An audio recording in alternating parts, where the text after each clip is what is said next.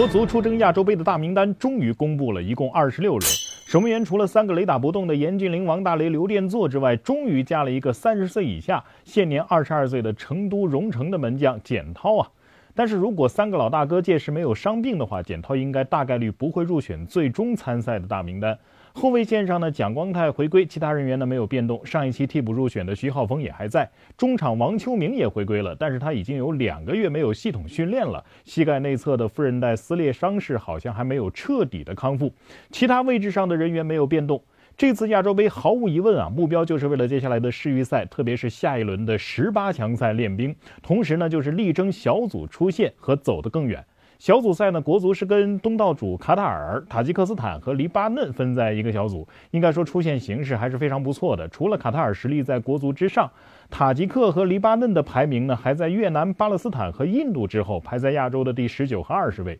由于亚洲杯上一届开始呢是从十六队扩军到了二十四队，所以现在即便是小组第三名也有机会晋级淘汰赛。中国队哪怕是输给卡塔尔，跟塔吉克和黎巴嫩一胜一平，也能够小组出线。如果中国队获得小组第二出线的话，对手是 C 组的第二名，大概率是阿联酋队；如果是小组第三晋级的话，对手则是 B 组的第一名，那大概率就就是澳大利亚队。不管是阿联酋还是澳大利亚，国足大概率都赢不了啊！要想继续晋级到八强，只有一条路，那就是防守反击，逼平对手，拖入点球。也只有这样，才能够为未来的十八强赛面对跟澳大利亚、阿联酋实力相同，甚至是更高的对手来练兵。如果还像主场打韩国那样只在乎场面不在乎比分和结果的话，十八强赛的前景就很堪忧了。顺便预告一下亚洲杯国足的赛程：从二零二四年的一月，也就是下个月的十三号，第一场首战塔吉克；十七号呢是次战黎巴嫩；二十二号是小组赛的最后一场比赛，打最强对手东道主卡塔尔。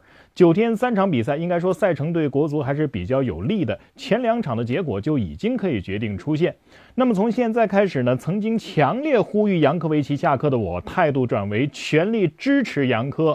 因为错过了亚洲杯这个练兵的机会，新教练没有磨合期和练兵期，也很难在短时间内提升国足的成绩了。只能寄希望于杨科摆正自己的位置，去一场一场的拼接下来的对手。不论是亚洲杯成绩好坏，千万别再干以。亚洲杯成绩不好为由让主教练下课的蠢事儿了，因为这一期国家队的终极目标不是亚洲杯的十六强啊、八强啊，亚洲杯的成绩没有任何意义，只有晋级美加墨世界杯，未来的中国足球才能够重新燃起希望。你觉得呢？